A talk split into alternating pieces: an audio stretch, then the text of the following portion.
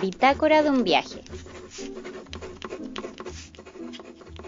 Querida Bitácora, seguimos en cuarentena. Considerando mi cesantía y que no se ve una luz de esperanza cercana en la apertura de fronteras, digamos que lucho por mantener mi cordura. Pero bueno, aprovechando la espera y ya asumiendo la idea de que más encima me pisa la edad para postular algunas visas, he tenido que buscar otras opciones para migrar.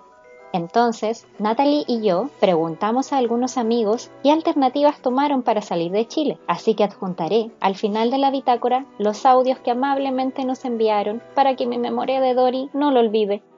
Una vez más, gracias bitácorita. Adjuntando archivo. Postdata. Melissa de la próxima vida. Viaja más joven, por favor. 3, 2, 1. Hola, hola, muy bienvenidos a este tercer capítulo de Mochilian Girls, chicas mochilenas, donde dos chicas se preparan para el viaje más importante de sus vidas. Saludamos a todos a quienes nos escuchan y nos siguen a través de nuestro Instagram. Aquellos que aún no nos siguen nos pueden encontrar como Mochilian-Girls, el que desde luego vamos a dejar escrito en la descripción de este podcast. En nuestro Instagram podrán encontrar lugares, consejos, datos importantes y todo lo que necesites saber relacionado con viajes. Hoy, junto con mi amiga Natalie, hablaremos de las distintas alternativas y visas que existen para salir de Chile. ¿Cómo estás, Natalie? Hola Melissa, ¿cómo está? Muy bien, muchas gracias y hola a todos que no nos escuchan. Hoy tenemos un capítulo súper informativo y logramos hacerlo gracias a muchos amigos que han vivido estas experiencias y que claro, quieren transmitirlo para ustedes para que se atrevan. También quiero agradecerle a nuestra reportera estrella y Mochilian Gears de alma y corazón Jimena Zúñiga, que sin ella nada de esto sería posible y que incluso nos entregó sus conocimientos en este capítulo. Pero vamos al grano. Con respecto al tema de hoy, que son entregar el conocimiento de las diferentes alternativas para migrar, le daremos a conocer la primera alternativa, que es la más conocida y entre comillas la más simple. Esta es la visa de turista. Les cuento, existen alrededor de 100 países en donde necesitas visa de turismo para ingresar. Las embajadas de cada país tienen diferentes requisitos y duraciones en sus visas, correspondiente al convenio que tengan con Chile. La mayoría de los países tiene como requisito base pasaporte vigente, acreditar solvencia económica que le permita viajar y financiar la estadía, la reserva del hotel o una carta de invitación si tienen esa alternativa. Pero volvemos a repetir, cada embajada tiene diferentes requisitos que deben averiguar en su respectiva página web. Por otro lado, existe un aproximado de 60 países que no piden visa de turistas chilenos y algunos se encuentran con convenios importantes para radicar en esos países. También existen alrededor de 26 países que no requieren visa de turismo, pero tienen otros requisitos para ingresar al país. Son conocidos como el espacio Schengen, para saber más de ello, le pedimos a nuestra amiga y Mochilian Gears, Jimena Zúñiga, que nos comentara su experiencia de cómo logró viajar por el mundo solo con la visa de turistas. Y sobre el espacio Chain también preguntémosles. Escuchémoslo. Hola amigas y amigos viajeros, soy Jimena Zúñiga y hoy les vengo a contar mi experiencia como viajera con respecto a visas y días permitidos como turista. Yo entré a Europa por España, específicamente a Barcelona, no necesite sacar visa con anterioridad, ya que los ciudadanos chilenos no necesitamos tramitar visa de turismo para entrar a los países del espacio Schengen. Pueden comprar el pasaje de ida y vuelta sin el temor de hacer algún otro trámite de visa. Ojo que estoy hablando de Europa. Se preguntarán, ¿qué es el espacio Schengen? Sí, yo también me hice esa misma pregunta y yo se lo voy a aclarar qué es. El espacio Schengen significa que dentro de la Unión Europea existen 26 países que tienen la garantía de una libre circulación de pasaportes y controles fronterizos, pudiendo estar en calidad de turistas hasta por un máximo de 90 días en territorio Schengen. Se pueden informar por internet cuáles son estos 26 distintos países. En mi caso, pude visitar España, Holanda, Bélgica, Alemania, Luxemburgo, Francia, Hungría, Austria e Italia, sin problemas de ingreso Solo mostraba mi pasaporte y listo. Importante amigos, son 90 días, no 3 meses para, para contar.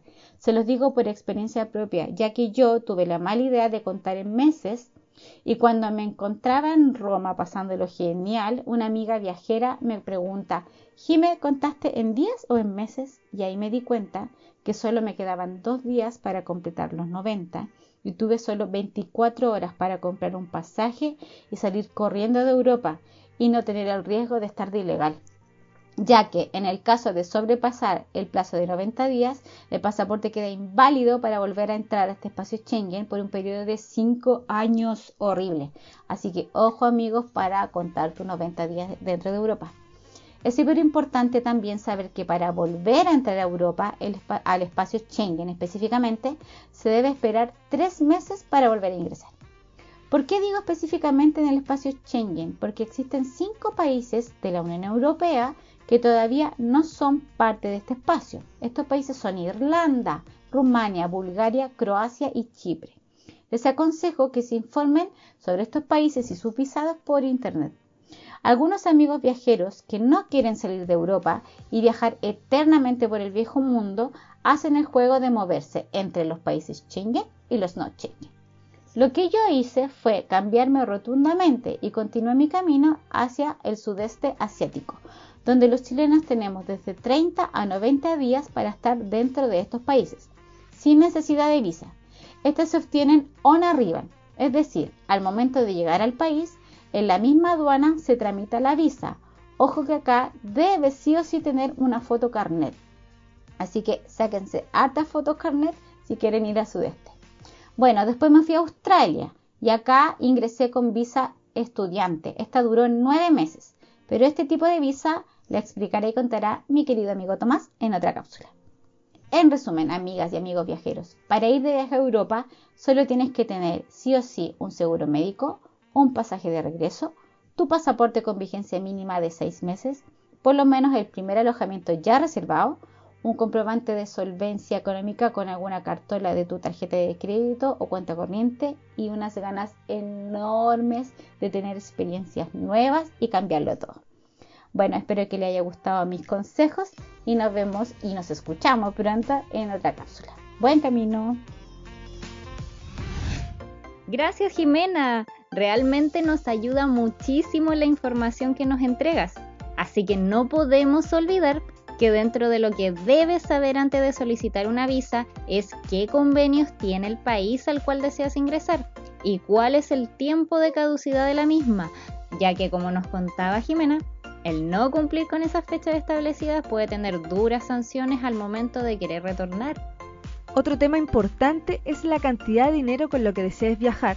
Dependiendo del país, pueden pedir mayores requisitos, pero entre más resguardo monetario tengas, mayores posibilidades tendrás de aprobar la visa. También existe la visa estudiante. Cuando hablamos de esta visa, tenemos dos alternativas viajar para estudiar una carrera o viajar para estudiar un idioma. Esto depende del país al que acudas y tu nivel de idiomas si no es español. La visa de estudiante te entrega la posibilidad de radicar más del tiempo base establecido y de manera legal. En algunos casos, trabajar de manera esporádica en cualquier trabajo en donde te encuentres calificado. Por otra parte, no hay mejor beneficio que aprender un idioma en un lugar de origen y practicando 24/7. Para informarnos más sobre algunos requisitos, hablamos con Tomás. Él hace dos años se fue como estudiante a Australia y actualmente se encuentra con la visa Work and Holiday. Así que escuchemos qué nos cuenta.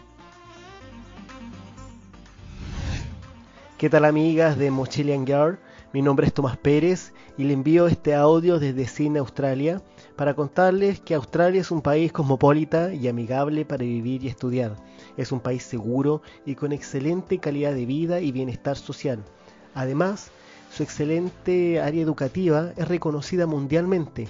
Al estudiar o al venir a estudiar acá en Australia, todo el mundo va a adquirir habilidades y experiencias valiosas que te dará una ventaja competitiva tanto en el área académica como en lo profesional y en lo personal cómo obtuve yo mi visa de estudiante desde Chile. Bueno, primero contarles que ser chileno nos entrega una gran ventaja en comparación a los países de Latinoamérica. Al ser chileno podemos postular a la visa de estudiante por un periodo de 5 años. El costo de la visa en, dólares australianos es de 620 dólares. En pesos chilenos actualmente está a 319 mil pesos. ¿Cómo se obtiene la visa de estudiante? Primero, lo que le recomiendo a todo el mundo es que busquen a través del website agencias de visado para cursos de inglés acá en Australia. Existen muchas agencias y muchas personas que te pueden ayudar y acompañar en el proceso de la postulación. Lo mejor de todo es que es absolutamente gratis. Ninguna agencia cobra por acompañarte y gestionar tus documentos. Solo contactas la agencia, la agencia te contacta a ti, establecen un programa de estudio, lo que les recomiendo yo que sea un programa mínimo de un año. Es muy entretenido porque estudias tres meses inglés, tienes un mes de vacación, tres meses de nuevo inglés, otro mes de vacación, tres meses de inglés y otro mes de vacación. Y esos son nueve meses de estudio en inglés y tres meses de vacaciones. ¿Cuáles son los requisitos que, se, que solicita el gobierno australiano? Primero, una solvencia financiera. Hay muchas agencias que solicitan esta solvencia financiera porque es un requisito para poder venir a Australia. Ahora, no te preocupes, también existen otras agencias que gestionan todo el proceso de postulación sin una solvencia financiera. La idea es que tengas estudios realizados con anterioridad y un manejo básico de inglés, pero no es necesario, no te preocupes porque si tomas un curso de inglés se entiende que vienes a estudiar el idioma acá. Ahora, ¿cómo se postula la visa de estudiante? Mi consejo es que contactes a una agencia de estudiante, busques en internet una agencia de estudiante reconocida y tomes un curso de inglés en un colegio reconocido por el gobierno australiano. Eso te va a ayudar que una vez que al momento de presentar los documentos, tu proceso sea más fácil. En mi caso, cuando postulé a la visa de estudiante, se demoraron solo 8 horas. Increíble, ¿no? Pero también pueden demorarse una semana, 3 días, 4 días. Es súper aleatorio.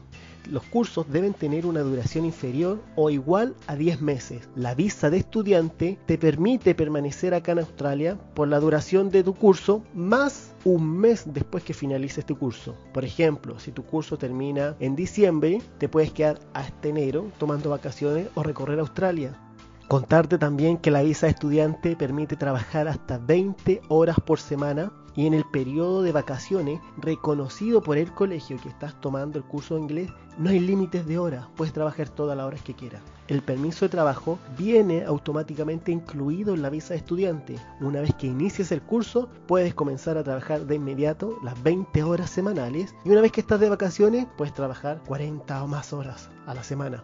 Es muy importante, una vez que estés matriculado en un colegio que impartan un curso de inglés con un mínimo, con un inferior de 10 meses, a través de la agencia también tienes que postular o contratar un seguro de salud. Es muy, muy importante. Ningún estudiante se viene a Australia sin un seguro de salud.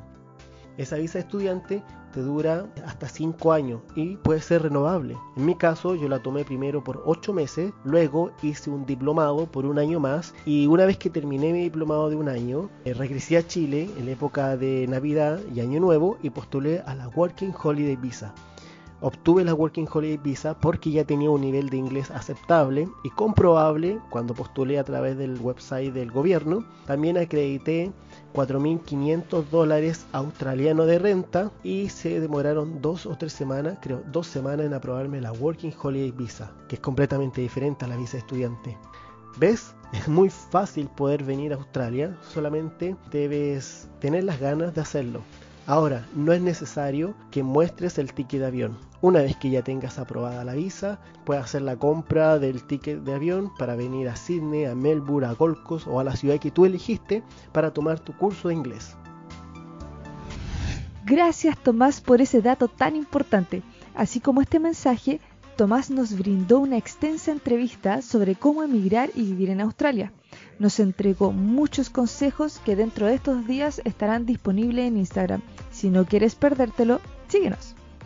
Uno de los datos importantes al momento de buscar obtener esta visa, como decía Tomás, necesitas una carta de aceptación del instituto o de la universidad, certificada claramente por el gobierno que acredite que entras al país como un estudiante y de manera legal junto a un seguro de salud. Otro dato importante es que si logras aprender un idioma y deseas seguir en el país donde te encuentras, según tus finanzas, claro, y tus ganas, podrías optar a realizar estudios superiores en ese país.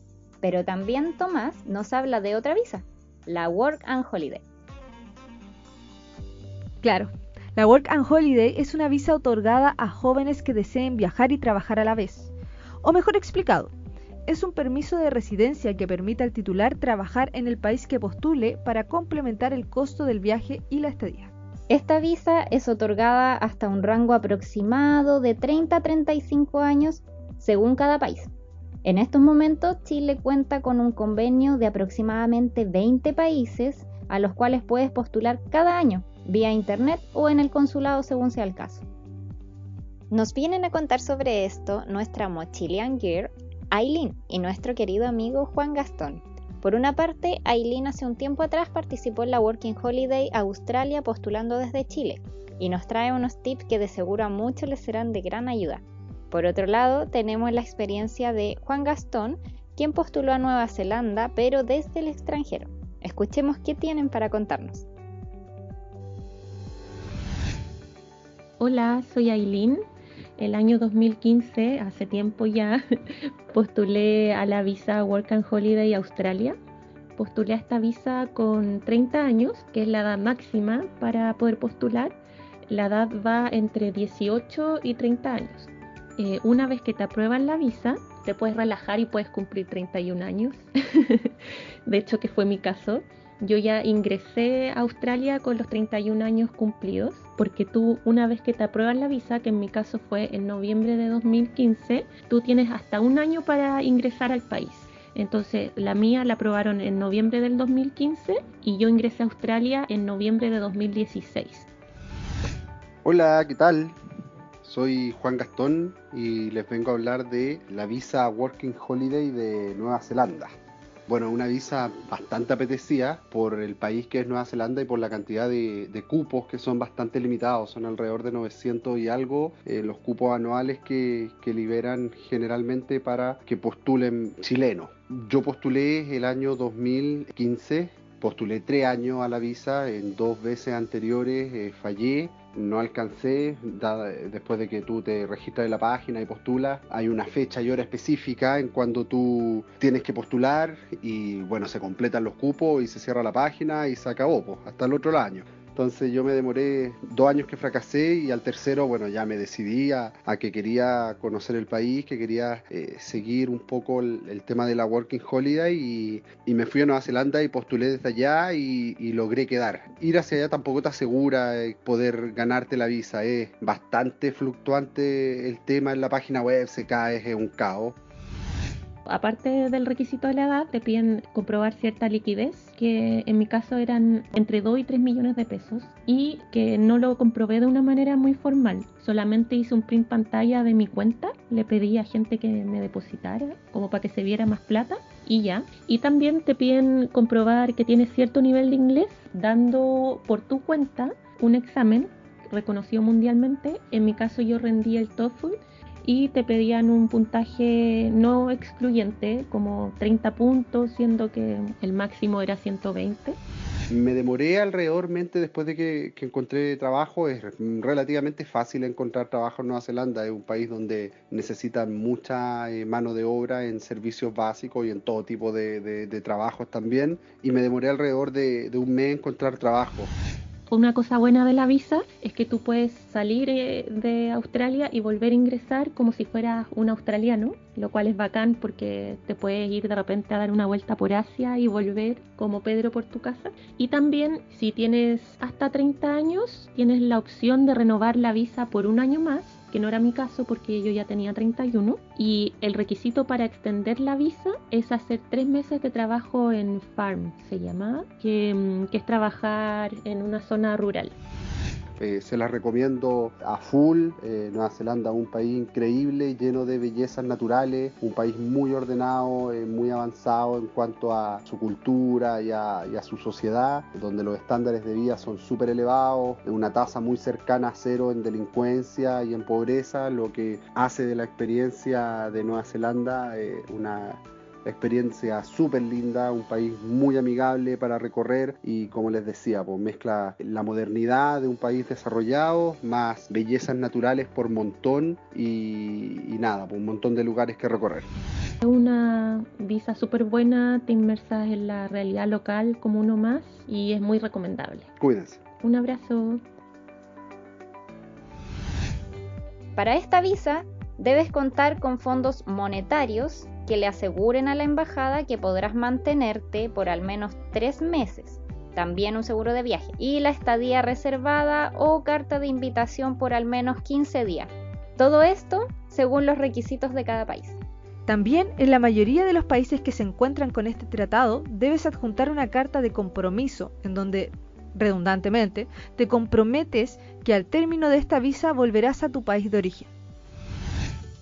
Lo que le entregamos hasta ahora eran las alternativas más comunes y utilizadas en Chile. Pero, ¿hay más alternativas?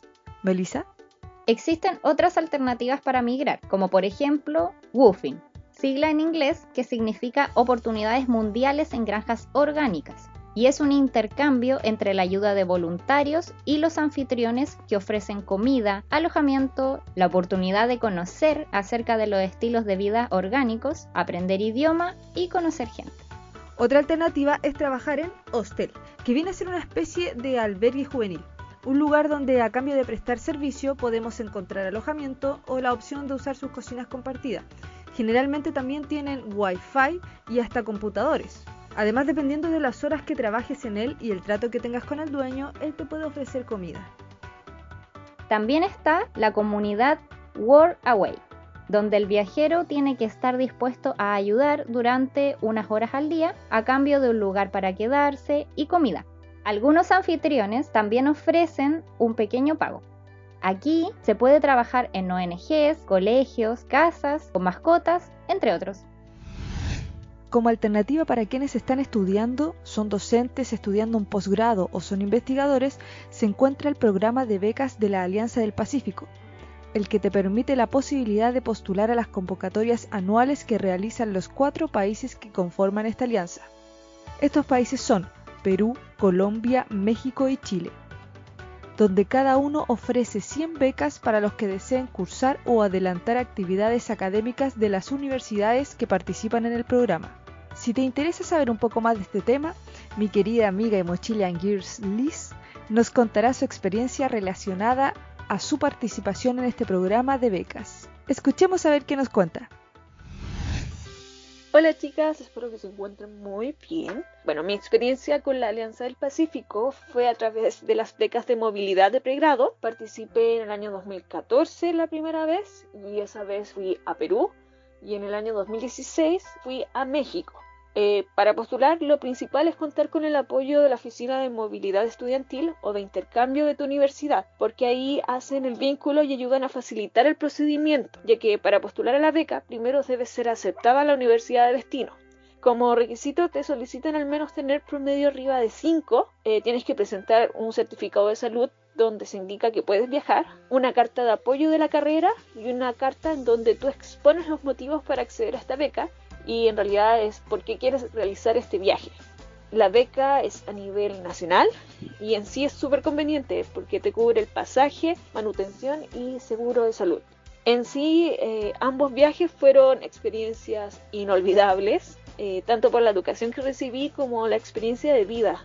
Hoy por hoy amo esos países eh, mantengo contacto con amigas y amigos que hice de allá, incluso algunas han podido venir a Chile y el viaje me dio una perspectiva mucho, mucho más grande sobre mí misma y la vida en general. Así que eso, a todas decirles que hay que viajar, hay que conocer y compartir con otras culturas, hay que aprovechar estos mecanismos y lanzarse a la aventura, porque a veces da un poco de miedo o de temor, pero superando esa barrera después es todo es mucho amor y mucho aprendizaje. Así que eso, abrazos. En cuanto a visas, la última que mencionaremos es la visa de trabajo. A esta se debe postular con anterioridad, dependiendo de las ofertas laborales que entregue cada país y la profesión que cada uno tenga. Generalmente esta visa la tramita o a veces la financia el mismo empleador y hasta se puede optar a la posibilidad de llegar a radicarse en el extranjero. Ahora el requisito fundamental es demostrar experiencia y formación en el área y ojalá contar con un nivel adecuado del idioma del país al cual buscamos postular. Esto último igual no es un requisito fundamental, pero sin duda abre muchas más puertas. Para poder entender un poco más de esta visa tenemos dos testimonios. El primero es de Leopoldo Castillo, quien lleva 13 años trabajando fuera de Chile. Y el segundo es de Ana Francisca, quien trabajó por dos periodos de 18 meses en Boston. Así que escuchemos con más detalle su experiencia. Hola, ¿cómo están todos? Mi nombre es Leo y hoy les quiero comentar cómo salir de Chile ya contratado. Eh, bueno, les comento un poco. El año 2007 se me presentó una oportunidad en la cual era emigrar a los Países Bajos. Cada país y cada empresa tiene sus requerimientos, pero en este caso son los países los que, los que mandan. Hola, hola a todos. Yo soy Ana Francisca, soy chilena y en el año 2007 se me dio la oportunidad para viajar a Estados Unidos, Boston, en Massachusetts, con la visa H1B1. Esta visa, ¿qué significa? Que es la empresa quien te manda el contrato y todos los trámites de la visa. Esta visa dura, tiene una duración solo de 18 meses y tú la puedes ir renovando a medida que te va pidiendo la empresa o si tú quieres, ¿cierto? Bueno, previo a, a que la empresa me enviara mi contrato y mis trámites de visa, me hicieron una entrevista telefónica y ahí ellos supieron si yo cumplía con el perfil. Yo soy educadora de párvulos y el trabajo era de profesora de español en una escuela privada súper reconocida allá en Boston. Obviamente uno de los eh, requisitos principales era el idioma. Muchachos, se lo recomiendo para todos. Estudien, hagan el esfuerzo mayor por estudiar inglés, aunque muy básico sea, pero hay bastantes empresas que certifican y obviamente eso le abre muchas puertas al mundo, al exterior. Y como ustedes pueden saber, en Europa, en la mayoría de los países sí se puede hablar inglés y aparte los idiomas que cada país habla. En mi caso, acá se habla holandés y también se habla el inglés como segundo idioma. Bueno, luego pasados los 18 meses de, estar allá y trabajar allá, volví a Chile y volví a renovar mi visa por 18 meses.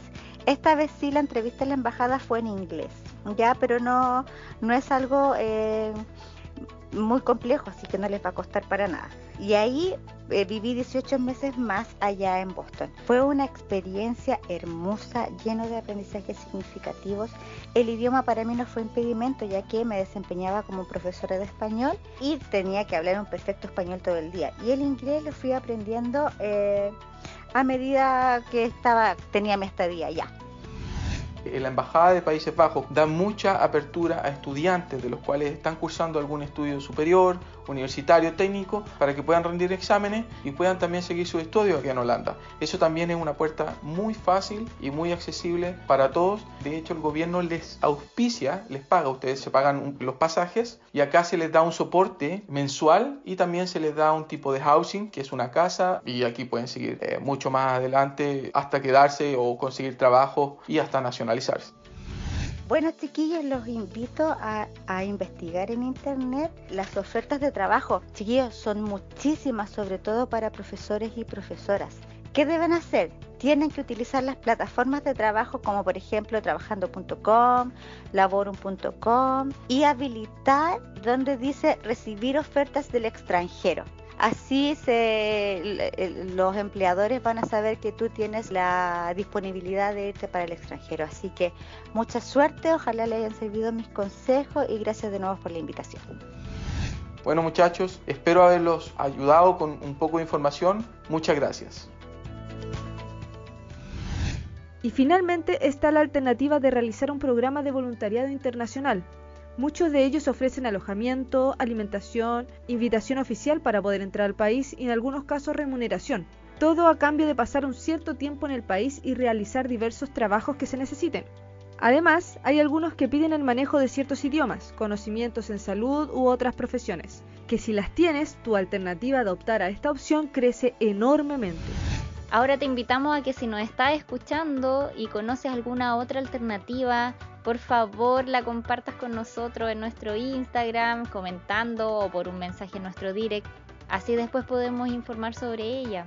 Esperamos que este episodio les haya gustado y servido para informarse. Recuerden que todos los sábados nos encontramos con un nuevo capítulo a través de la radio podcast Playmotive, a quienes les damos las gracias claramente por permitirnos este espacio. Si les gustó este podcast, no olviden seguirnos en el Instagram como http instagram.com slash mochilas-gears ya que es un espacio muy importante para nosotras en donde podemos compartir toda la información que hemos encontrado, que hemos hablado en nuestro podcast y aún más. Así que si quieren apoyarnos, están a solo un clic y se los agradeceríamos muchísimo.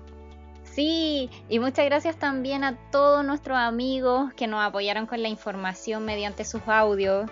En nuestro Instagram les dejaremos sus perfiles para que los sigan y también los apoyen a cada uno de ellos en sus proyectos personales.